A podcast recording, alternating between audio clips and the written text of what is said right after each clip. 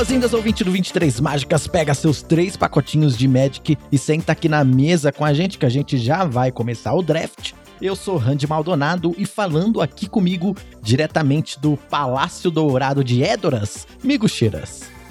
Salve Randy, salve galera, boas-vindas a mais um 23 Mágicas. Pô, eu fiquei feliz com essa nova edição, que tem bastante lugar para eu apresentar você, amigos, que em Marte da Máquina eu tava meio perdido. Agora, nessa edição, o que não falta é lugar para falar dos seus estúdios de gravação.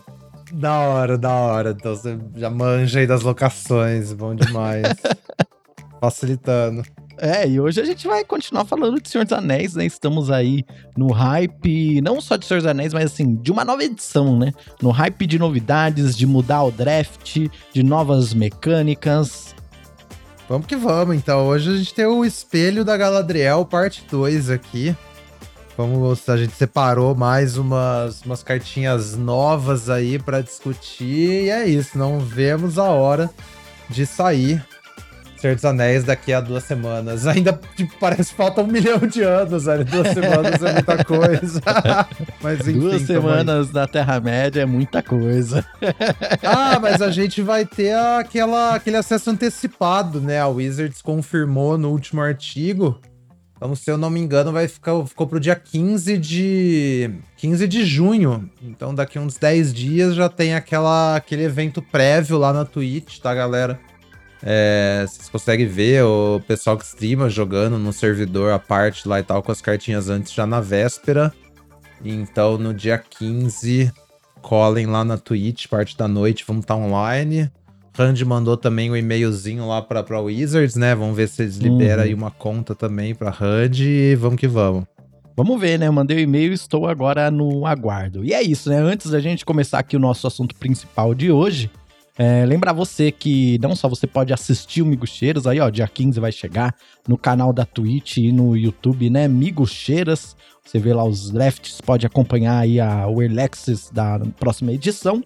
E você encontra alguns drafts meus lá no canal Eu Camutero também. Se você quiser ajudar aqui o 23 Mágicas, esse podcast maravilhoso a alcançar mais pessoas, compartilhe esse episódio aqui no Twitter, no Instagram, no seu grupo de WhatsApp, no seu grupo de Facebook, no grupo da família, compartilha com aquela sua tia que todo dia te manda mensagem de bom dia com as figurinhas brega. Aí você manda pra ela, tia, ouve aqui o 23 Mágicas, vamos jogar a cartinha junto. Então ajude aqui o 23 Mágicas a chegar a mais ouvidos, beleza? E aí você pode seguir a gente também em arroba 23 Mágicas no Instagram e no Twitter. Agora, se você quiser conversar com a gente, você pode mandar uma cartinha pra gente em 23mágicas.gmail.com, hein? Vamos ver que eu vou abrir em primeira mão a primeira cartinha! Aê! Bom demais! Manda aí pra nós. Primeira cartinha do 23 Mágicas aqui. Luiz Bonner mandou pra gente um recado, grande abraço aí, Luiz Bonner, nosso ouvinte diretamente do Jornal Nacional. Brincadeira, todo mundo faz essa piada, né? Nossa, que tiozão que eu sou. Ah.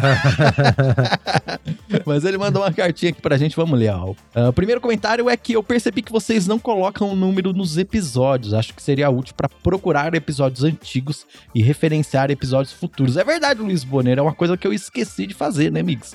Eu ponho o nome uhum. lá no título, mas eu esqueci de pôr o número mesmo. Eu vou começar a colocar agora, obrigado. Olha como é importante o recado dos ouvintes, porque é uma coisa que realmente eu que trabalho com podcasts, faço produção de vários podcasts né, por, de empresas e tal, e esqueci de colocar o número no nosso próprio, né? É o famoso em casa de ferreiro espeta de pau, né? Clássico. E o segundo comentário aqui do Luiz Bonner é que a tier list dos formatos limitados. Ele mandou pra gente aqui, ó. Hum. Primeiro, Eldraine. Ele, ele diz assim, ó. Eldraine, eu amo essa coleção tô ansioso por Wilds e acho incrível a possibilidade real de montar um deck monocolorido com solidez. É verdade, é verdade. É uma coisa bem rara mesmo. É raro. Em segundo lugar, ele colocou Icória e ele disse mutação! da hora, Icória é brava. Em terceiro lugar, Kamigawa New Dynasty, o melhor meta de todos os tempos. O formato era variado, plural, divertido e dinâmico. Em quarto lugar, ele diz que seu preferido é Strixhaven. Apesar de não gostar tanto do Spell Slinger, a mecânica de aprender é muito boa e super versátil. Uhum. E em quinto lugar, ele colocou Marcha das Máquinas. Poderia citar Kaldheim ou Kaladesh também, porque ele gosta desse formato. Mas é um formato que deu para se divertir e extrair muita coisa até o último momento. No mais, parabéns pelo conteúdo e qualidade de sempre. Coraçãozinho, Luiz Bonner, obrigado. Da hora, valeu Luiz, nosso Angel, obrigadão aí pela cartinha. E, e você, hein, Migs? Qual é o seu top 5? Top, precisa de top 5, não. Top, top 3 formatos preferidos aí. Uh, Kamigawa, Kaldheim. Eu não sei fazer um top 3. Acho que tem aí, tipo, top 5. Aí eu botaria terceiro lugar, assim. Coreia, Capena. Uh, sei lá. Midnight, ou Strixhaven, ou Marcha da Máquina. Pô, eu tenho uma falha que eu não joguei Kamigawa e nem Capena, porque eu tava com tanto trabalho na época que eu parei de jogar Magic bem nessa época. É, então. Olha. É, Capena, você sabe que é. Eu gosto muito mais que a galera, eu sei disso, né? Mas, mas assim, Kamigawa eu acho que é um universalmente aclamado, velho. não conheço, acho que ninguém que não gostou de Kamigawa Neon Dynasty. É, então para mim fica em primeiro lugar Marcha das Máquinas mesmo, em segundo, acho que Kaldheim eu curtia muito.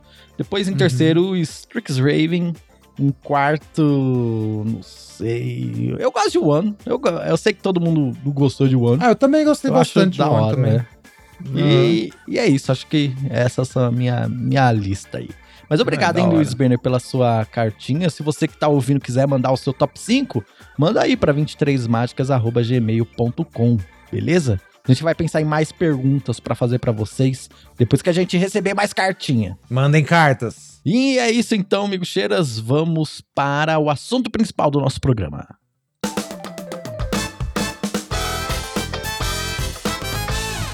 Muito bem, amigos, estamos aqui com mais cartas para falar sobre Senhor dos Anéis. Dessa vez eu tenho um comentário a fazer o seguinte, que aquele o episódio anterior, né, que a gente falou das cartas, como foram spoiladas poucas cartas, a gente viu as cartas, deu uma ideia e tal. Agora a gente já sabe mais ou menos o que os arquétipos querem fazer. A gente vai apresentar para você ouvinte daqui a pouco, né? E a gente tem mais spoilers. Então agora já a gente já começa já a dar até opinião embasada em nada sobre as coisas, né? claro, claro. assim, o nível de embasamento, digamos que ele subiu em 50%, mas é aquele negócio, para quem não tem nada, metade é o dobro. Então, é isso aí. É isso aí. Eu falei dos arquétipos, saiu um artigo, né, falando, acho que foi o Mário que compartilhou, é, que, onde ele lista, né, o que os arquétipos querem fazer no limitado, né? Vamos começar por aí? Exatamente, vamos. Então, sempre recomendo, galera, leiam os artigos do Maru, ele é tipo um chefe de design do Magic, né? Aí ele fez eh, já a segunda parte do artigo falando do design dessa edição. Aí ele conta assim como é que eles chegaram nas mecânicas, etc, etc. Tipo, como que desenvolveram a mecânica do anel e papapá. Ele fala. Aí tem uns dados interessantes que ele fala: o negócio de criaturas lendárias, que a gente falou que é um tema mesmo da edição. Aqui ele fala em números: a gente tem 40 criaturas lendárias incomuns 26 raras e 9 míticas. Eu acho que assim, 40 em comum é mais do que a gente viu até em Dominária, né? Que tinha esse Sim. tema. Ah, Dominária a gente tinha é duas. Era duas lendárias por, por combinação de cor, né? Aqui a gente tem duas lendárias por combinação de cor e mais, tipo, se eu entendi bem, são quatro lendárias por, por cada cor, para dar as outras 20, sabe? Então, assim, é muita criatura lendária. É, nenhuma comum, tá? São todos incomuns para cima. Uhum. E fora isso, a gente tem 26 raras e 9 míticas. Então, assim, mais de metade das míticas também é uma criatura lendária. Isso é bem legal, porque realmente mostra que é um arquétipo que vai ter suporte, né? Aham, uhum, sim. Inclusive, a gente não costuma falar de rara aqui, mas nesse artigo ele dá um spoiler de uma carta que eu achei absurda, velho, assim, insana. Vamos ler aqui, que é o Flowering of the White Tree.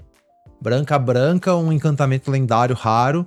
Tem o texto: Criaturas lendárias que você controla tem mais dois, mais um e ward 1. E criaturas que não sejam lendárias que você controla tem mais um, mais um. Nossa, isso é muito insano. Essa coleção, ela assim, eu, eu tô um pouco com medo dela, viu, amigos? Porque tem algumas raras bem jogáveis e tem outras que são assim, nossa, meu Deus, isso aqui é destruidor.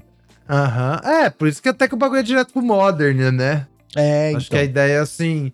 É, tentar fazer, fazer tipo a edição não válida em standard, dá mais possibilidade dos designs que você pode fazer, né? Porque não tem essa questão do, de uns limites de power level e tal, então te dá mais liberdade, até botar mais mecânica estranha também. Só que aí, por outro lado, eles fizeram ela válida em Modern pra galera poder usar as cartas casualmente, sabe? Que, tipo assim, Modern é um formato muito mais difundido que Legacy, né? Então, e assim, isso aqui é totalmente uma carta power level de, de Modern, Sim. sabe? Não, não é. tem como isso aqui ser válido no Standard ou no Pioneiro, etc.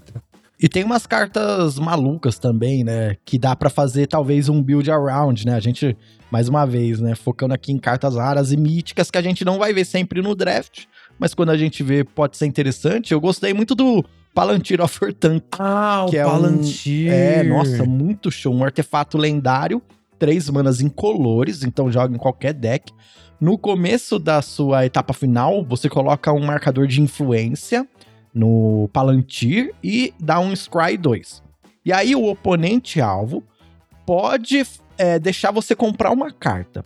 Se ele não fizer isso, você mila X cartas, sendo X igual ao número de marcadores de influência que tem no Palantir, e aquele jogador perde vida igual o valor total de mana dos cards milados. Então, olha que maluquice, olha que carta legal.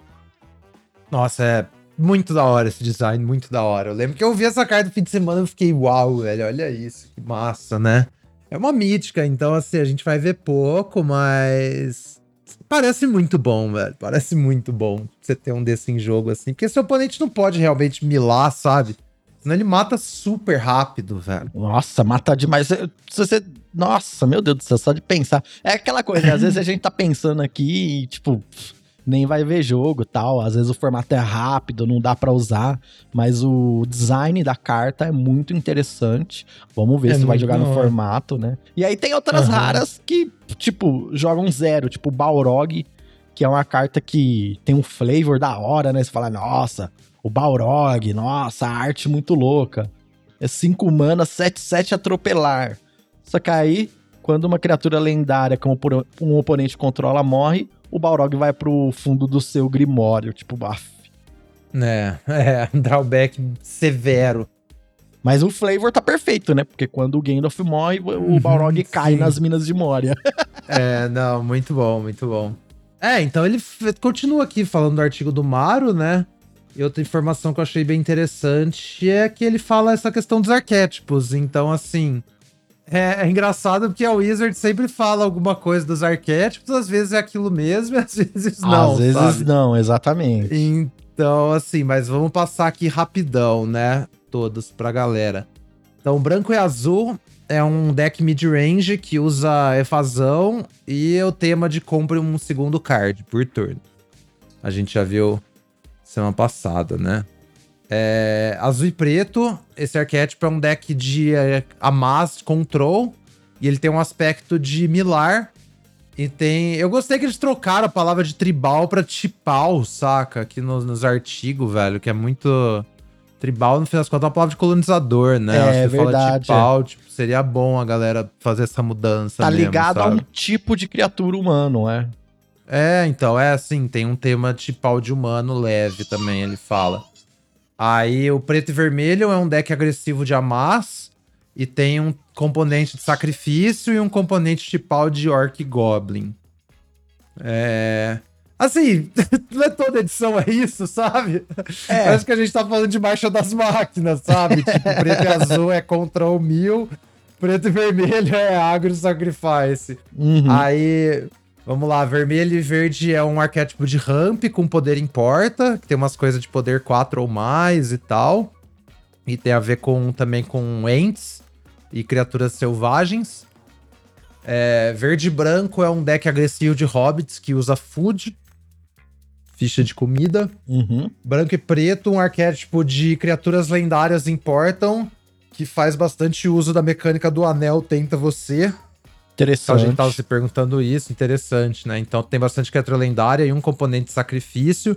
Ele fala que o anel ajuda você a splashar um pouco mais que outros arquétipos. Aí isso eu achei intrigante. Qual o sentido? Tipo, o negócio de você comprar carta e descartar carta, talvez, que ele quer dizer, sabe?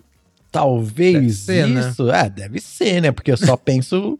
Só isso que pode te ajudar a splashar, né? É, Inclusive, sim, essa coisa de comprar e descartar triga o arquétipo Azorius, né? Sim, o arquétipo segundo draw, exatamente. Bem, bem apontado também. É. É, é como o Sam Black fala, né? O melhor fixing se chama etapa de compra, né? Então comprar mais cartas mesmo é. É, tá- realmente, é, faz sentido mesmo. Uhum. Aí vamos lá. É, azul e vermelho tem um tema de Wizards e um tema de instantâneas e feitiços. Então é Zed Spells, é um deck de cont- um arquétipo de control, ele fala. Uhum. não de tempo, assim, notadamente. Aí, preto e verde, esse arquétipo tem um tema de vida e morte, tipo, Olha literalmente só. todas as edições É. preto e verde.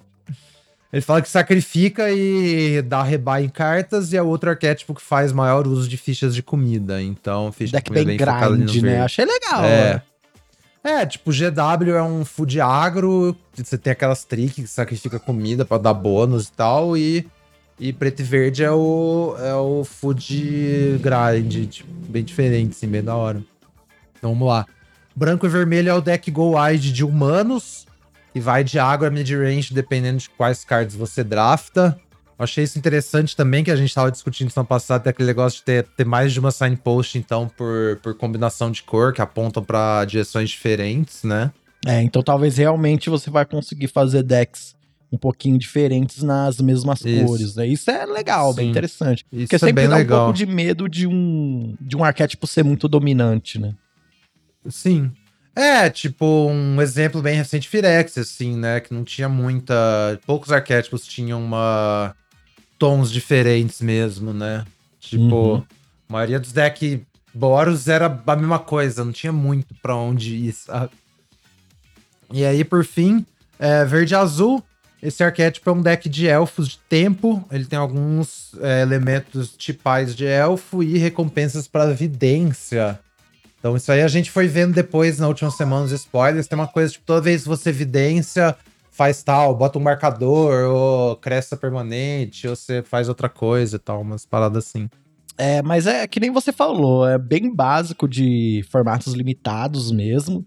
Não tem muita coisa diferente do que a gente já viu, pelo menos nesse esqueleto. E vai depender da execução, né? Porque pode ser que esse deck aí, a Simic de Elfo, seja, tipo, flopado total. Mas Uhum. pode ser que ele veja jogo se ele tiver o- as cartas certas, assim. Aqui não foram spoilados muitos não foram spoiladas muitas cartas, né? A gente tava discutindo aqui antes de começar o programa que muitas das peças Boros foram spoiladas. E aí, no momento, até parece que Boros, nossa, tá um arquétipo super forte e tal. Mas pode ser essa impressão de ainda não ter conhecido todas as cartas, né? É, exatamente. A ordem, quando a gente tá tentando fazer essas avaliações parciais aqui, a ordem que a gente recebeu as cartas faz muita diferença, né? Engraçado, tipo, no universo paralelo, a outra metade da edição foi spoilada e a galera tem uma noção bem diferente, assim, tipo, do que, que, do que, que vai ser os temas da edição, sabe? Sim, é. Engraçado Mas no, no, no geral, eu fiquei bastante interessado, assim, com o que apareceu até agora. No Golgário, gostei da ideia de um deck que. Porque eu acho que o fato de existir as fichas de comida, isso muda bastante o draft em si, né? Porque você tem ali uma ferramenta pra estender o jogo. Uma ferramenta pra tentar parar os decks agressivos, né? Uhum. É, achei interessante que. Que.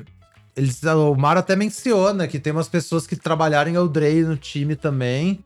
E assim, Eldraine meio que me aprendido a lição de como você tem que fazer uma edição que tem food pra não. pra tipo, agro ter uma chance, sabe? Exatamente. Então, é. até por isso que eles fazem o arquétipo, tipo, de food agro, que é pra apontar nessa outra direção, né? Porque se assim, se todas as cartas de food estenderem demais a partida é complicado. Então você tem que meio que garantir que vai ter um jeito de combater isso dentro da edição. Então é bem interessante. É, vamos ver se eles conseguiram balancear, né, dessa vez, porque realmente, senão todo Uhum. mundo vai só fazer comida e os du- as duas pessoas vão querer estender É. o jogo pra grindar cada vez mais e mais e mais. Sim. Mas outra coisa que eu achei bacana é que ele mencionou a Mas também. E a diferença de Hamas para Guerra da Centelha para essa edição é que Guerra da Centelha tinha tinha proliferate, né? Hum, é E fora os verdade. Planeswalkers e tal. Então, assim, ele falou que como não tem proliferate nessa edição, eles puderam ser bem mais agressivos no, no custeamento dos Hamas, sabe? Porque eles não vão tipo, crescer naturalmente sem ter um proliferate na edição. Então, assim, a Hamas tá, mais forte aqui do que Guerra da Centelha. Acho que foi o que deu pra entender, assim. Sim, é que as cartas estão teoricamente mais baratas e tem um upside um pouco melhor, né? Isso, tipo isso. Perfeito. É, então esses são os arquétipos. Como você disse, vamos ver se o, o- é que nem quando um desenvolvedor aí de jogo, de aplicativo, qualquer coisa cria, né, alguma coisa pra Uhum. ser usada pra aquilo, né? E aí o usuário, né, a pessoa que vai usar lá, usa de jeito completamente diferente, né? Vamos ver se Sim. se vai rolar esses arquétipos ou se as pessoas. Com certeza as pessoas vão achar caminhos aí malucos no meio da edição pra Ah, subverter, é claro. É, assim, lembrando que o Mario sempre faz esses artiguinhos com, com essas diquinhas e tal, mas assim, é muito ponto de vista também do, do design da edição, né? Do design, Meio que, exatamente. Ele fala bem da parte mais anterior possível do design, assim. Então, isso aqui é meio que as visões que eles tentaram seguir. Aí, o que, que exatamente acontece na prática, isso é mais pra frente. Quando chega É. no play design, eles definem tal, o que, que vai ser bom, qual que vai e ser o você padrão pega de o play jogo. design, sei lá, eles põem, sei lá, tô chutando aqui sem conhecimento nenhum, 100 pessoas pra jogar a edição e testar tal. E aí eles falam, ah, agora ela tá balanceada. Aí quando você solta a edição pra milhares de pessoas jogarem, né, aí muda tudo. É, outra história, sim, sim, com certeza. Bem, então vamos lá, vamos começar aqui com as cartas que a gente separou. Vamos lá. Então, primeira cartinha aqui, Bitter Downfall. 3 preta, instantânea, incomum. Essa mágica custa 3 a menos para conjurar se ela tiver como alvo uma criatura que sofreu dano este turno. E o efeito é: destrói criatura alvo, seu controlador perde 2 de vida. Nossa, essa carta me parece apenas premium demais. É, matar qualquer coisa e arrancar 2 de vida, tipo, brutal. Esses dois de vida, assim, não parece muito, mas é bastante coisa. Ainda mais quando você tá, tipo, tirando uma parada da mesa e atacando. E aí, de vez em quando, sei lá, acho que não vai ser muito comum, mas de vez em quando você vai fazer por um mana só. Porque, sei lá, você tem um monte de criatura e tá atacando, assim, wide. É, e aí você usa meio que uma trick pra matar uma criatura depois do combate, né? Como se fosse um You Are Already Dead. E fazer outra mágica no mesmo turno, e é isso aí. Os- assim, os dois modos são bons. E tem uma coisa interessante dessa carta, porque eu acho que algumas remoções que dão 2 de dano, assim, geralmente elas custam 5 manas, essa custa 4. E também, Aham. geralmente, essas cartas, em algumas edições, a gente viu ela tendo dois pips, né? Duas manas de, Uhum. de uma certa cor, né? Tipo, duas vermelhas, duas pretas, etc. E essa carta aqui são três incolores e uma preta. Então, também é uma carta splashável, uma carta mais fácil de você usar, né? Você não fica tão restrito ali na sua mana se você deu uma zicada no preto e só tá com uma mana preta e tal. Sim, isso é bem splashável, é verdade. Tem essa. Muito bom. Perfeito. Vamos, vamos ver como vai jogar. É uma das cartas que, que eu daria P1, P1 em cima de muita coisa agora, viu? eu Nossa, achei. fácil, é fácil. fácil. A próxima carta é o Book of Mazarbu, o livro de Mazarbu. Ah, é uma saga, tá? Um encantamento saga com três capítulos. O primeiro capítulo, ah, o custo dela é duas incolores e uma vermelha, tá? O primeiro capítulo, você amaz orcs 1. Beleza, faz uma fichinha ou coloca um marcador no seu exército. Segundo capítulo, você amaz orcs 2. Beleza, já é um 3 manas, é 3 barra 3 aí, teoricamente, né? E o terceiro capítulo, criaturas que você controla ganham mais um, mais zero e ganham ameaçar até o final do turno. Poxa, isso aqui é bem forte. Então, né? Tipo, não tem impacto imediato tão bom, né? Você tá só botando um na mesa. Mas aí já desvira, já bate como um 3-3 e esse final aí, se você faz uma mesa larga assim, é quente, velho. É, você pode. Mas, mas... Um 3-3 que depois é, dá mais um, mais zero, ameaçar para todo mundo. Me lembra muito até aquele aquele coisinho do, do ferro velho lá que sacrificava, dava mais um, mais zero, ameaçar, que era um finisher de ah, Brothers sim, War. Oh. Sim, sim, sim, a cartinha hack dos Brothers War. Tipo isso mesmo, é. Um pouquinho devagar, assim, não é um bagulho tão explosivo, né? Que aqueles Scrapyard Genius no meio do jogo você jogava e ganhava, assim, de vez em quando, né? Sim, é. Ou desvirava com ele, ativava duas vezes e ganhava. Então esse aqui precisa de um pouco mais de setup, seu oponente vai ver que, que vai rolar também. Mas assim, dependendo do quanto também você encheu a mesa, não tem muito que jogar ao redor do capítulo 3, sabe? É, não tem como jogar ao você redor. Um Às vezes o oponente largo. vai só ver e fala, pô, não tem nem como eu bloquear, deixa eu atacar aqui. É, tipo isso, saca? Então, carta interessante. E assim, a hate, 3 mana por um 3-3.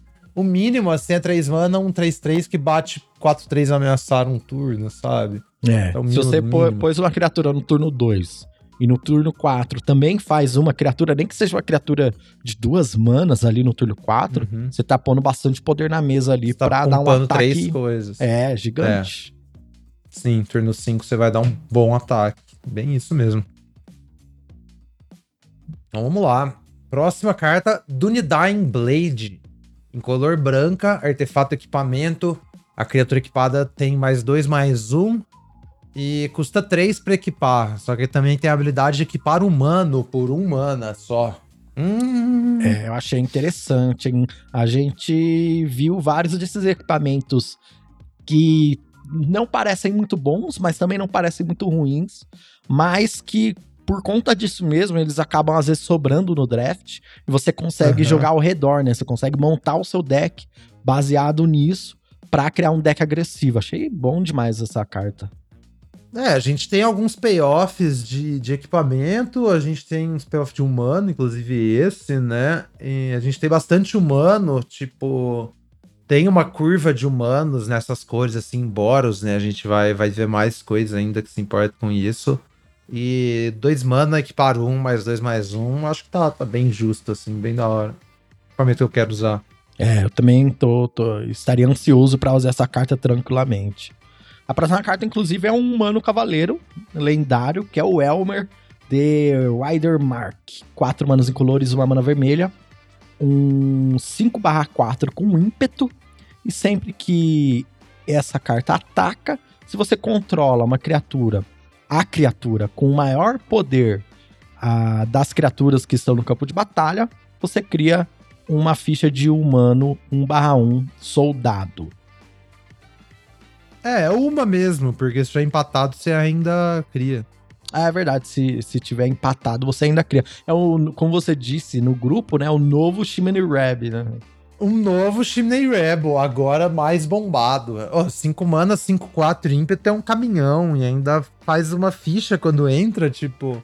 É, claro, não de... é 100% do tempo que ele vai criar ficha, mas geralmente então, eu acho que é dificilmente ficha. que você não cria ficha aqui, né? Porque 5 é, de poder é bastante eu... coisa. É bastante coisa, velho. Eu também acho que é difícil. Assim, você não, se você não criar ficha, talvez você nem tinha um ataque para começar, né? Então, sei lá.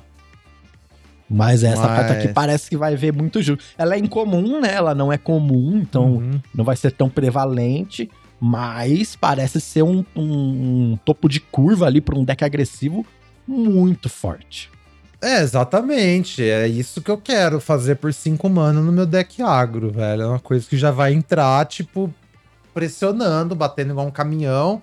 E ainda bota um blockerzinho se eu tiver numa race, né? Eu faço um 1 um ali pra, pra dar um champ block, pra dar um block junto com outra coisa. Maravilha é, esse Elmer. Tem uma coisa que a gente demais. aprendeu com as últimas edições é que triângulos em retângulos importam, né? Que quando você Sim. cria coisas, seja ela fichas de comida ou principalmente fichinhas 1/1, e aí você consegue atacar e defender ao mesmo tempo, e isso torna o seu deck Sim. muito forte. Sim, é, se a sua carta fala cria uma ficha 1 um, além do que ela faz, olha, vai embora. Provavelmente e se o que ela hora. faz já é bom, né? é, exatamente. Exatamente. Então, agora a gente tem a Elwin, é a irmã do Elmer, não é? Alguma coisa assim? Se não me engano, ela é irmã ou prima, não lembro ou agora. Prima, Vou ter que abrir assim, aqui. É. a, a grande árvore.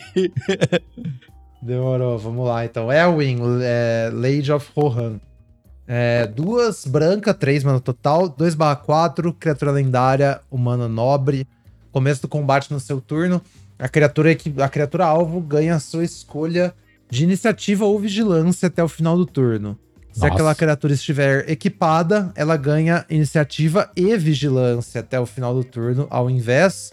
E habilidades de equipar que você ativam custam um a menos para ativar. Caraca! Uhum. Nossa, faz tudo essa carta? Uh, faz tudo, velho. Olha isso, mano.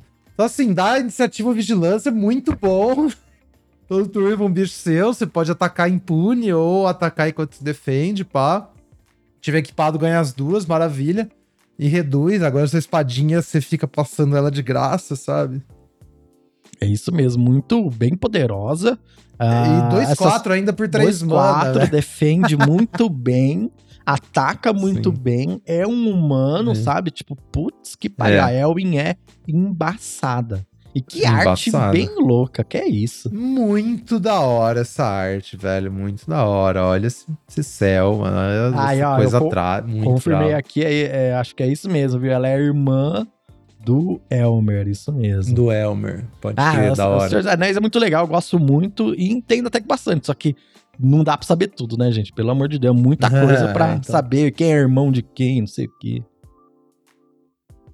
A próxima carta é o nossa, olha esse nome. Gui Here, The Windlord. É aquela, o, aquela águia que salva alguém da Fla, eu acho, né? Ou uhum. talvez ser, ou, ou, outra águia, uma dessas águias. É, quatro manas incolores, uma mana branca uma mana azul. Uma criatura lendária pássaro nobre, também é um nobre, olha só. 4 barra 4, que tem voar e vigilância, e os outros pássaros que você controla também tem vigilância. Até aí já tá interessante. Só que essa carta custa dois a menos para conjurar se você tiver comprado é, duas cartas esse turno, duas cartas ou mais, né? Isso, então mais um payoff aí do comprar dois cards, né? O outro era de segundo spell, não era? Agora eu tô me confundindo. Não, era comprar dois cards também, o o 2 mana 2 2 que faz ficha 1 um lá. Sim, também já era comprar dois cards, exatamente. Era comprar dois cards, ah, então os dois estão na mesma linha. E aquele negócio, ah, como é que você vai comprar dois cards e depois ter quatro mana pra fazer um bicho desse? A fita é o portador do anel, como você uhum. mencionou, né? É. Isso é que eu não tinha me É que eu não tinha, tipo, me ligado semana passada enquanto a gente tava falando, tipo, até hoje, realmente, a hora que você falou. E se você tem um anel no capítulo 2, todos os seus todas as suas cartas de comprar dois cards estão online, sabe? O resto do jogo, assim. Porque todo turno você vai comprar o card do turno, atacar com o seu portador do anel, comprar outra carta. E aí ligar todas essas cartas, velho. Então, Sim. interessante. Nesse sentido, se o portador do anel for alguma mecânica realmente bem relevante, eu acho que isso traz uma coisa para a edição uh, que talvez seja um pouco diferente de algumas outras edições, que remoção se torna mais importante, né? E ah, beleza, remoção é importante no draft.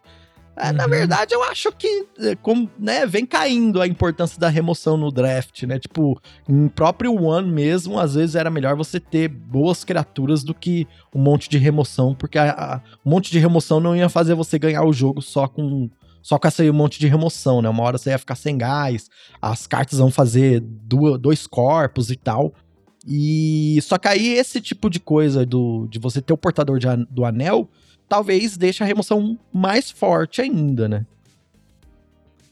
É, sim, porque a fita do anel é que não tem como você interagir com o portador do anel em combate, né? Não sei se você tem uma criatura pequena também. Exatamente. Será que a gente vai ver criatura com zero de poder na edição? Eu acho que não, porque uma criatura com zero de poder bloquearia o portador do anel a vida inteira, né?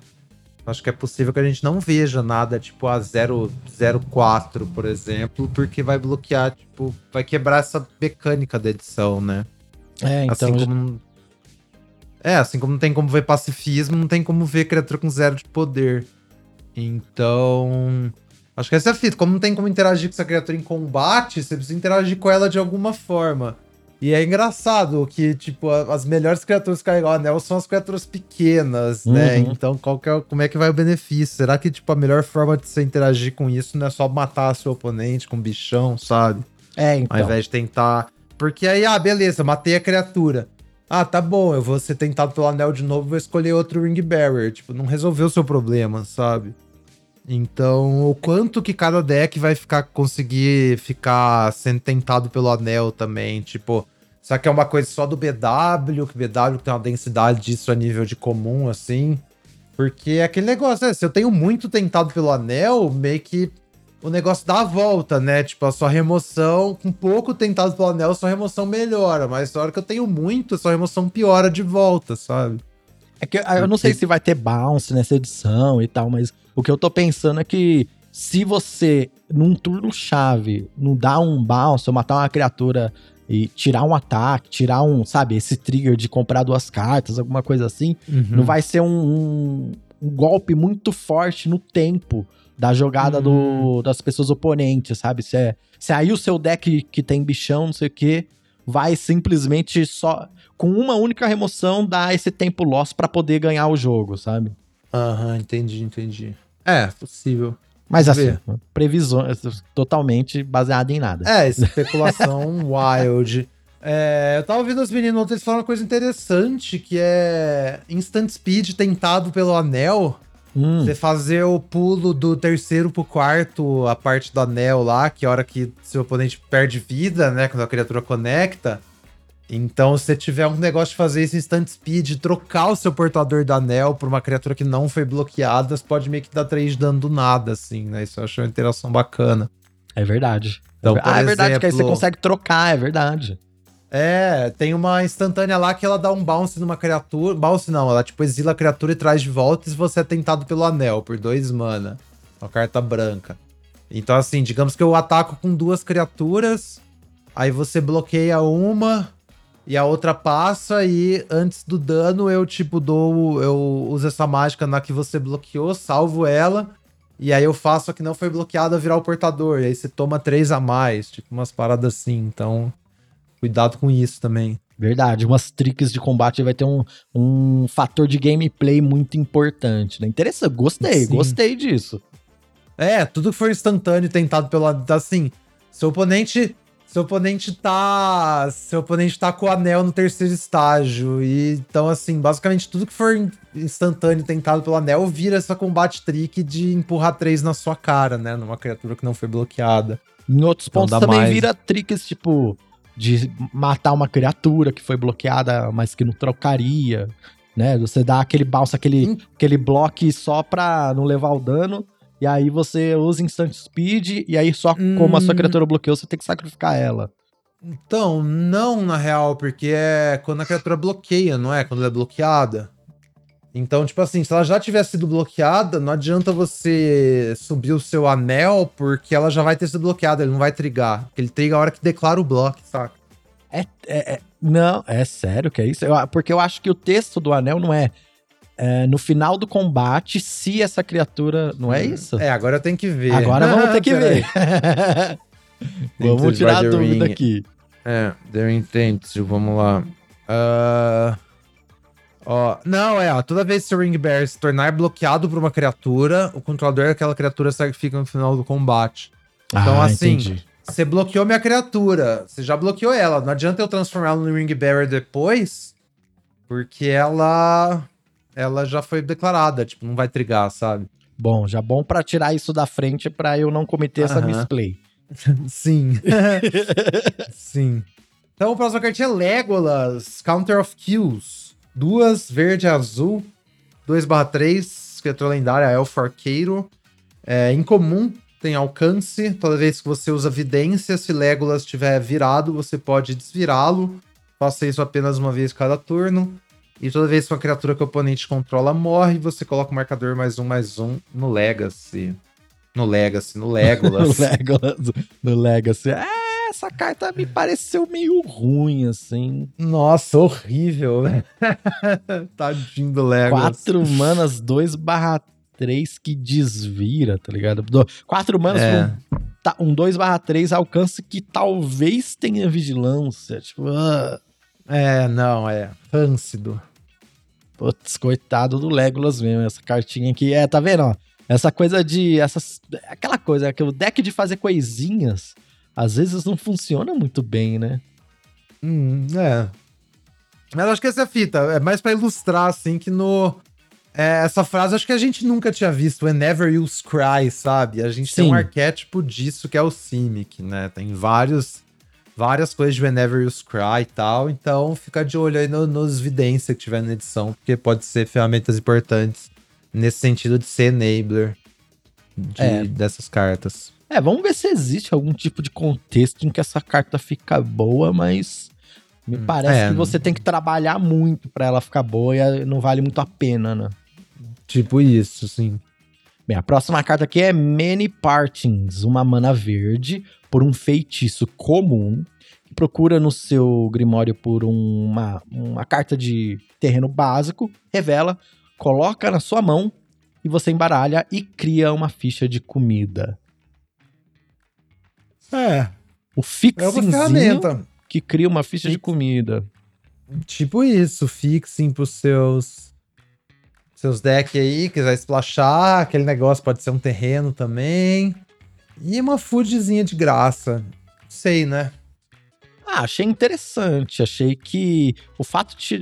Na verdade, me parece bem forte. Aí pensando agora, ó, pensa o seguinte: é, vai depender um pouco da edição se as pessoas vão estar avaliando essa carta boa ou não. Se ela tiver avaliada muito fraca, você ter três, quatro no deck, e aí você tira uns terrenos, joga com isso aqui e faz um deck de cinco cores, splashando todas as bombas, sabe? Não sei, É. é uma possibilidade aí.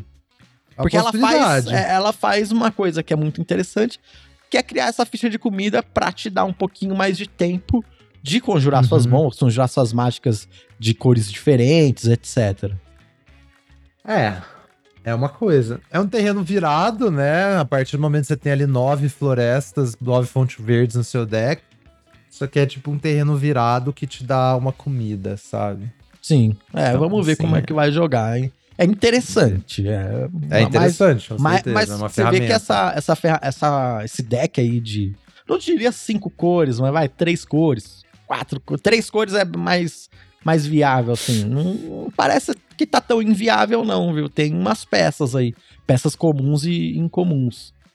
É, que eu acho que assim, perto do- dos Land Cycler, por exemplo, sabe? Que vira um bicho depois. É claro que isso aqui pega qualquer cor, então é outra história, assim. É, é que, eu- vai é que eu acho que você vai.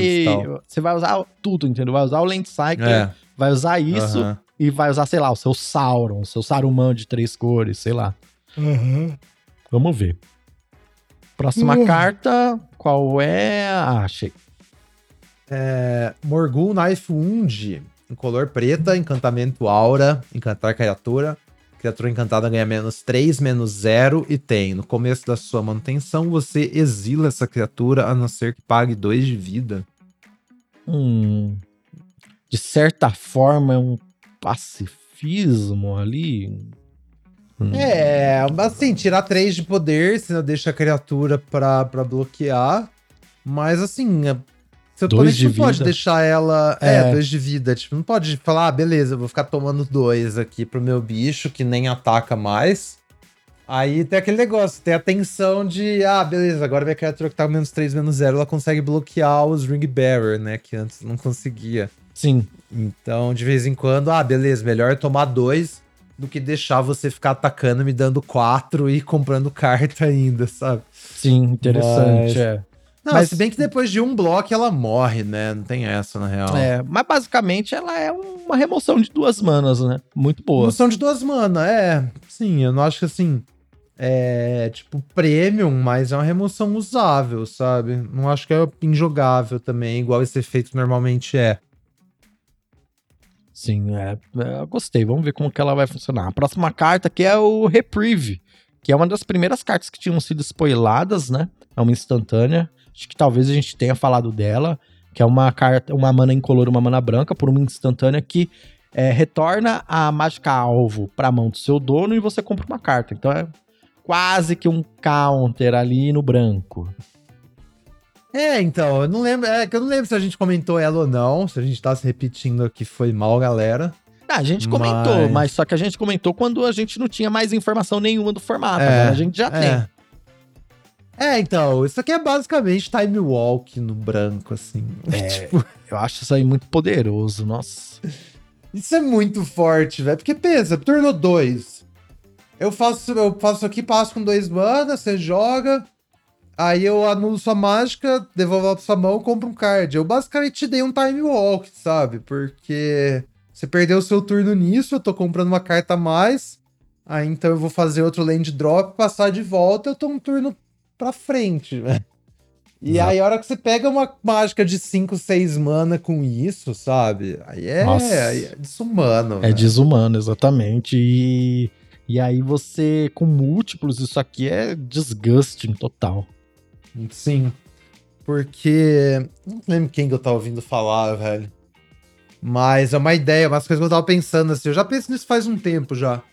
Mas é que, tipo assim, o Magic antes, o limitado, era muito mais uma questão de card de vantagem, né? Uhum. Então, assim, quem faz as melhores trocas, termina com mais cartas, geralmente ganha e tal. Mas já faz um tempo que as cartas são tão melhores hoje em dia, basicamente desde que começou o Fire lá em Guerra da Centelha. As cartas são tão mais push, de tipo, tão mais. geram mais tração, geram mais bolas de neve que não é mais tanto uma questão de card advantage quanto de tempo, sabe? De tempo, de curvar certo, de ter de carta certo, de... boa afetando a mesa.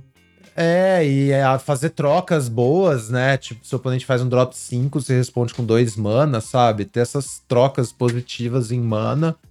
É muito mais sobre isso, porque como as cartas geram mais valor, você não fica sem coisa pra fazer, né? Não tem mais aquela batalha de atrito que tinha, onde que o card advantage que dominava. Agora é muito mais sobre vantagens de tempo e tal, e não tem nada mais positivo em tempo do que essa carta aí, Reprieve. A não ser que você tá usando uma carta de humana, sabe? Sim. Mas tirando isso, ela é simplesmente absurda, assim, né? Absurda. Eu adorei essa carta. É uma das que eu tô louco pra draftar.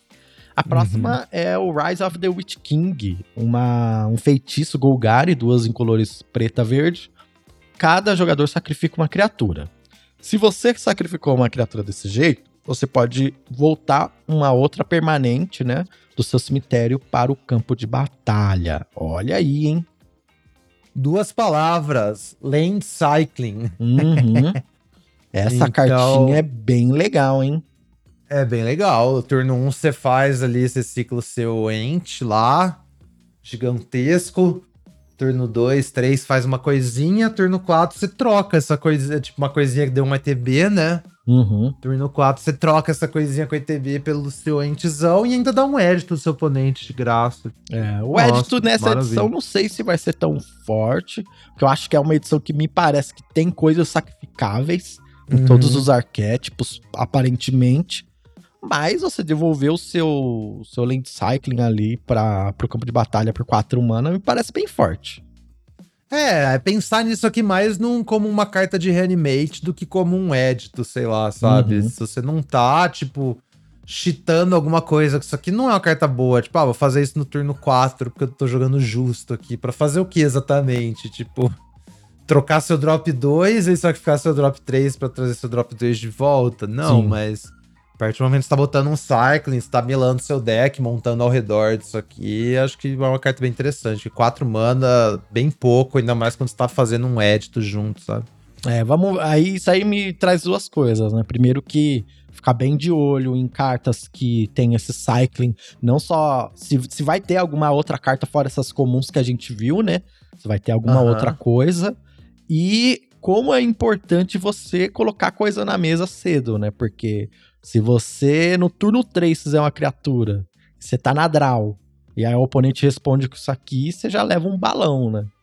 É, cai muito pra trás, né? Então, vamos lá. Shadowfax, Lord of Horses, melhor carta da edição, velho. É. 3, vermelho, branco, 4-4, criatura lendária, cavalo. Cavalos que você controla têm ímpeto. Eles podem atacar e virar assim que entram no campo de batalha sob seu controle. Ou seja, mostrando o significado de reis. Exatamente. Essa carta tem um flavor secreto tão maravilhoso, né? muito bom. Pra quem, pra quem aí... não sabe, né, no filme, eu não lembro se no livro também tem, mas acho que tem essa fala. Mas no filme com certeza tem, né? O Gandalf fala pro Shadowfax, que é o cavalo dele, né? Que é o cavalo que ele ganhou do, do pessoal de Rohan lá. Inclusive, a contragosto da galera, né? O pessoal ficou meio puto quando ele ganhou esse presente. E ele fala pro Shadowfax assim: Vamos, Shadowfax, mostre a eles o significado da palavra haste, né? Da palavra rapidez, né? Show them the meaning of haste. Ele literalmente tá escrito na carta o que, que haste faz. Muito Coisa bom. que né? em nenhuma outra carta da edição tá escrito, né? Só tá escrito haste. É, Só que nessa exatamente. carta aqui tá escrito o, certinho o texto de haste. Muito bom. muito bom. E aí, toda vez que Shadowfax ataca, você pode colocar o card de criatura com um poder menor da sua mão no campo de batalha, virada e atacando.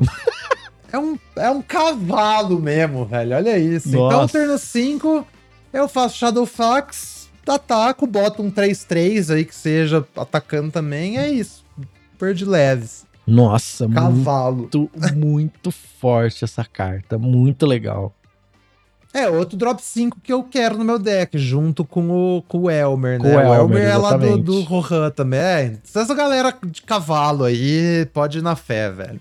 Essa galera manja. Pode ir na fé em Rohan, que Rohan, Rohan anja. tá atropelando todo mundo. Tá, velho, tá. Próxima Ai, carta aqui é a Shelob Ambush. Shelob, que é a Laracna, né? Ah, é uma instantânea, uma mana preta. A criatura alvo ganha mais um, mais dois. Toque mortífero até o final do turno. Você cria uma ficha de comida. Trick rate altíssima, velho. Tipo. É, mais um, mais dois Death Touch. Então, assim, mata qualquer coisa com certeza. Provavelmente seu bicho fica. E você ainda faz uma food de graça. É, o fato de sacrificar, do seu bicho ficar vivo torna essa carta muito poderosa, né? Essa, essa comidinha também é incrível. Inclusive, a comida dessa carta é diferente da comida dos hobbits, né? Que a comida dos hobbits é, é, um uma comida de bolo, aranha. É uma torta, essa, essa carta é um, sei lá, uma pessoa, um orc ali, em, num, né, no- que caiu na teia da aranha. Nossa, incrível. Sim. É, bem sinistro mesmo. Achei da hora. Boa trick de um mana. Boa trick de humana. Vamos lá. Strider, Ranger do Norte. Duas vermelha verde, 4-4. É, tem Landfall. Toda vez que um terreno entra no campo de batalha sob seu controle, a criatura alvo ganha mais um, mais um até o final do turno. Então, se aquela criatura tem poder 4 ou maior, ela ganha iniciativa até o final do turno. Pô, da hora. Qual que é o nome dele em português mesmo? É... Passo largo. Passo largo, boto fé, passo largo. Então é, massa também, tipo, 444, bom corpo, e aí você ganha esse bonuzinho aí com, com os mais um mais um, né? Ele pode dar alvo nele mesmo também no turno seguinte. Bater 5-5 iniciativa é bem grosso, né? Sim. E, e pa- aparentemente o Gru vai ter esse tema de Landfall, né? Acho que tem algumas outras cartas que tem isso. É, não é a única carta com Landfall que eu vi, é verdade. É... E aí, vê isso. Tem então coisas que fazem você pegar outro terreno, né? A gente sabe que tem aquele terreno comum que dá pra fazer dois land drop. Eu não lembro de exatamente outras coisas, né? Pra você poder trigar esses landfall múltiplas no turno. É, múltipla vezes eu não sei. Tem o Cycling, essas magiquinhas que busca terreno, essas Uhum. coisas assim, mas essa de colocar mais de um terreno no, no campo, É. eu não lembro assim de cabeça de ter visto, não. Uhum. Bem, a próxima carta aqui é a Boca de Sauron. Uma criatura lendária, humano divisor, né? É, três manas incolores, uma mana azul e uma mana preta de Mir, né? Cinco manas total. 3 barra 4. Quando entra no campo de batalha, o, o oponente não, o jogador alvo mila três cartas. E aí você amassa Orcs X, onde X é o número de instantâneas e feitiços no cemitério desse jogador que milou essas três cartas. Eu achei isso bem bom, na moral mesmo, assim. Nossa, eu achei essa carta totalmente quebrada. É, então, assim, no turno 5, talvez não seja a melhor das coisas, mas ele já te ajuda a, a, a pegar mais coisa, né? Então, você vai castar isso na 5, você vai botar um 3-3, assim, um 4-4 com sorte. Tipo, não é aquelas coisas, sabe? Mas eu Mas- não, é aquelas pô, coisas meu não é, cu, é, é, forte o pra que, que você tá caralho. falando? O que, que é isso? Se você ah, fizer no turno 5 e você fizer uma ficha 1-1, um, eu já tô feliz já. É, 1-1 um, um é o mínimo, né? Tipo. Você fa... É, um 2-2. É, velho. Um 1 já tá, tipo. Já é assim, não é aquelas coisas, mas já tá bom. Mas é, velho, o teto disso aqui, sabe? É, o, Fazer o, o, isso. O piso dela é ok. 5, Você tá precisando uhum. se defender, sei lá, você precisa jogar isso, beleza. Você fez um ali, ou pôs um marcador no seu EMES ali. Agora o teto dela é muito alto, mano. Nossa, então, velho. Você compra ela no, no, no final do jogo, imagina. Tá top deck. Todo, você o oponente no top deck ali. A mesa travada, sei lá, você compra ela. Aí você joga ela, faz o 3-4, faz um 6-6 junto, sei lá. Uhum, é. Oh, é bem bom, na real. Bem, bem bom. bom é, né? retângulos, né? Retângulos. É. Não, é um retângulos carnosos. Vamos lá. É... Ah, lá, falando de. Voltando pra Rohan. Telden, rei de Rohan. Incolor vermelha branca, criatura lendária, humano nobre, 2/3. Toda vez que Telden ou outro humano entra no campo de batalha sob seu controle, a criatura alvo ganha golpe duplo até o final do turno. Ah, mano, na moral, velho. Ah, é, é, isso. mano. Nossa, é não absurdo. é nem um humano alvo ganhar, ganhar golpe duplo, não. Qualquer criatura, tipo, nossa. Qualquer criatura. Aí a gente tem o Chimney Rebel, né? O 5-4, quando o ataque faz um humano. A gente já viu também, não separamos aqui, mas tem um humano que é 4 humano, 3-3, quando entra faz um humano 1/1, então não, assim, triga duas Telden vezes. entra, aí ele triga, aí ele ataca 5-4 é. golpe duplo, faz outro humano e já dá golpe duplo pra outra coisa, tipo, pra outra coisa, assim. Que, que é, é isso? É, esse Telden não é brincadeira, velho. Cartinha, assim, muito pesado mesmo. Muito é, mais uma vez aí, essas criaturas uh, muito poderosas, hein? Caramba. Talvez eu esteja. Se você não tá jogando de Boros, eu acho que você vai ter que estar tá priorizando muito umas emoções.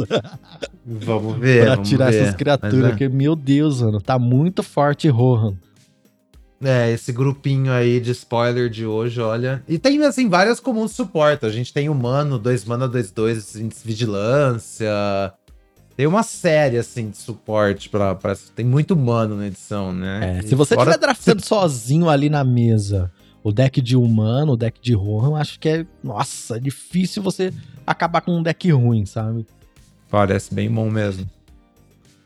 Próxima carta é o Troll de Casadum. Um land cycling aqui, né? Da, dessa, desse ciclo. Ele é 5 incolores, uma preta só. 6/5, uma criatura troll que só pode ser bloqueado por três ou mais criaturas. E tem o Land Cycling de pântano por uma mana, incolor. Um Super Menatio. Muito bom, nossa, super. É, se você você faz o do Reanimate lá no turno 4 e bota isso aqui na mesa, seu oponente tipo, provavelmente perde, sabe? Porque tipo, é. você que remova ele. Mas assim, porque já perdeu uma criatura pro Edito. E aí você vai ter esse 6-5 com o Superman, assim. Quando você tiver algumas outras interações, é três hits que ganha, sabe? É, você tá hitando muito forte e pra bloquear, é. o oponente tem que trocar três criaturas. Nossa, que, que é isso? É, e aí se você, tipo, você consegue ainda você tem uma mão com bastante removal, bastante interação, deixar seu oponente sempre com duas e ficar batendo, sabe? É três turnos só que você precisa. Gostei, gostei. Já, já deixa esse deck de humanos aí um pouquinho. É, não, não mais fraco, né? Mas já existe aí uma competição para esse deck de uhum. humanos aí, hein? É, eu acho que reanimar esse troll, assim, parece mas um bom plano, sabe? Um bom plano que envolve comuns em comuns. Aí tem Sim. que ver se Golgar tem o suporte, mas esse troll, assim, a melhor coisa que eu vi a nível de. Nível fácil de obter, assim, para usar com aquele reanimate lá. Sim, até agora foi a melhor coisa mesmo. É. Mirkwood Bats. 3 preta. Criatura morcego. 2/3 voar. Toda vez que você cria ou sacrifica uma ficha, cada oponente perde um ponto de vida. Pô, interessante essa carta, hein? Talvez. Achei bem interessante. Um engine ali da, do, dos decks de comida. É, então, toda comida, então, suas comidas, além de você ganhar 3 de vida, drenam seu oponente 2, né? E essa criatura voa, Porque né? é quando uma- você cria um quando ela morre, ela voa. E aí os seus amas agora, então, toda vez que você tiver ainda um jeito de sacrificar seus amas repetidamente, fazer repetidamente, né? É, múltiplos disso aqui também, tipo. Assim, o problema é que ele é um pouco pequeno pra quatro humanas, sabe? Sim, sim, é, isso é verdade. Mas, mas esse efeito aqui não tem limitação nenhuma, velho. Então cria, sacrifica. Então, assim, potencialmente eu vejo, tipo, você dando muito dano com isso. Imagina dois em jogo. É, Ah, dois em jogo É. parece ser bem disgusting mesmo, bem, bem terrível. É legal aquele trebuchet lá que a gente falou semana passada. Então, o, trebuchet, todo turno você cria um 2-1 voar e sacrifica, sabe? O 2-1 voar. Então já, já tá dobrando o seu trebuchet com um morcego desse. Sim, é, você tem que estar atacando com um orc ou um goblin pro trebuchet trigar, Uhum. mas mesmo assim, né, bem forte. É. Mais É, um orc- aí que são comuns e incomuns, né? Sim, o seu orc é um Amaz, então se dá o Amaz já dá mais um burn ali. Tem, tem coisas, tem coisas. Achei legal. E a última carta que a gente separou aqui, que é o Shire Sheriff, que é o xerife do condado. Uma mana incolor, uma mana branca, uma criatura Halfling soldado do 2/2 vigilância. Quando entra no campo de batalha, você pode sacrificar um token. Se você fizer, você exila a criatura que um oponente controla até o xerife do condado é, deixar o campo de batalha. Peraí, Você falou sacrificar um token, tipo sacrificar o autor do livro que essas cartas são baseadas? ah! Badum! Sacrifique o token.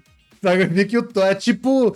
Tem um livro do, do mesmo autor de O Mundo de Sofia, que acho que chama O Dia do Coringa, que é uma fita de um bagulho assim, que a, a, a criação do brother toma consciência, sabe? Meio que se rebela contra ele. Então é tipo uma fita assim. E essa carta, ela, na arte, tem um orc aqui que tá aprisionado, né? Poderia ser o token aqui, o token aqui, o né? Tolkien, é, exatamente. Falta a cara do velho Põe a, Tolkien. a carinha dele ali. É, sendo sacrificado pelo xerife do condado. é. É, então, assim. Pô, 222 vigilância. Nesse deck, nesse deck que tá fazendo vários tokens, entrar e trocar uma comida por uma criatura do seu oponente, parece bacana, né? Parece forte. Se, tanto se você tiver nessa essa coisa do que a gente leu ali no artigo, né? O Selesnia comida agressivo, né? Você vai estar tirando um bloco. Uhum. Quanto até numa coisa mais control, assim, no final do jogo. Isso aqui é um- uma remoção com o corpo na mesa, bem legal. É, então, acho que isso parece bem interessante pro Celestia mesmo, porque vai tá, você vai estar fazendo essas comidas e você vai querer uma interação, até porque seu deck é um deck de Hobbit, então, tipo assim, os fights e os bites verdes não funcionam bem pra você, né? Porque suas eles são pequenos, é. Então, assim, você vai ter que ter, tipo, interação de outra forma e provavelmente não vai ter pacifismo também. E isso aqui entra e de bônus, você pegar um Amaz, não tem esse caô de o seu oponente remover o xerife e pegar o bicho de volta, né? É bem legal. Também é uma carta incomum, um drop 2 aí pra ficar de olho na hora de draftar. Uhum. Isso aí. Migs, bem legal as cartas que a gente separou. Acho que a gente conseguiu dar algumas ideias aí pras pessoas que estão ouvindo, né? E eu tô ansioso, hein? Eu tô, agora já tá tendo uma ideia a mais dos arquétipos. Não sei, hein? Tô ainda muito em dúvida de como é que esse draft vai funcionar. Não, não dá pra prever como é que vai ser a mecânica do, do ser tentado pelo anel, né? A- a- até a É. gente ver isso em jogo, não tem como imaginar isso funcionando. É, bem isso. A gente vai ter o spoiler completo nessa semana, né? Parece que sai na sexta-feira, dia 9. Pra começar a ter umas ideias aí. E é, semana que vem estamos de volta tentar fazer um. tentar soltar uma, uma opinião mais embasada aí pra galera que a gente tiver o full spoiler, ver se consegue Sim. ver umas relações ali, montar uns esqueletinhos e tal. É, como vai sair, ter. ó? Vai sair o spoiler agora, no dia 9, que inclusive é aqui o dia do lançamento desse podcast, né? Você que tá ouvindo aí a gente no dia do lançamento. E aí o que acontece? Bem provavelmente no Draftmancer vai ser lançada a edição ali no dia 10, no dia 11, no dia 12 já vai Uhum. dar pra verificar ali. É, sim, aí é aquele negócio, precisa de uma forma de jogar com as cartas, né? Existem, existem meios, Mas. Da última é, vez a gente tentou. prático é, quanto a arena, né? Da última vez a gente é tentou febrar, né? Chamar uma galera pra tentar fazer uns testes. Acabou não rolando. Será que a gente consegue É. dessa vez? Ah, vamos ver, gente. Vamos ver. Então, se tiver tentar. interesse, chega aí com nós. É, chega aí com a gente que a gente pode fazer ali umas simulações de draft e jogar com as cartas no, no Spell Uhum. Table, né? No Mox Field ali, pra testar elas antes da edição lançar, pra ver se a gente tem alguma ideia aí, o que, que tá funcionando, o que, que não tá e tal. É isso aí, galera. Então, estamos no aguardo. Perfeito, é isso aí, amigos. Obrigado por mais um dia, hein? Pelo dia de hoje. Valeu, valeu, HUD. Valeu, galera que acompanha. E a gente se vê na próxima semana, no próximo episódio de 23 Mágicas. Até mais, pessoal. Até o próximo episódio.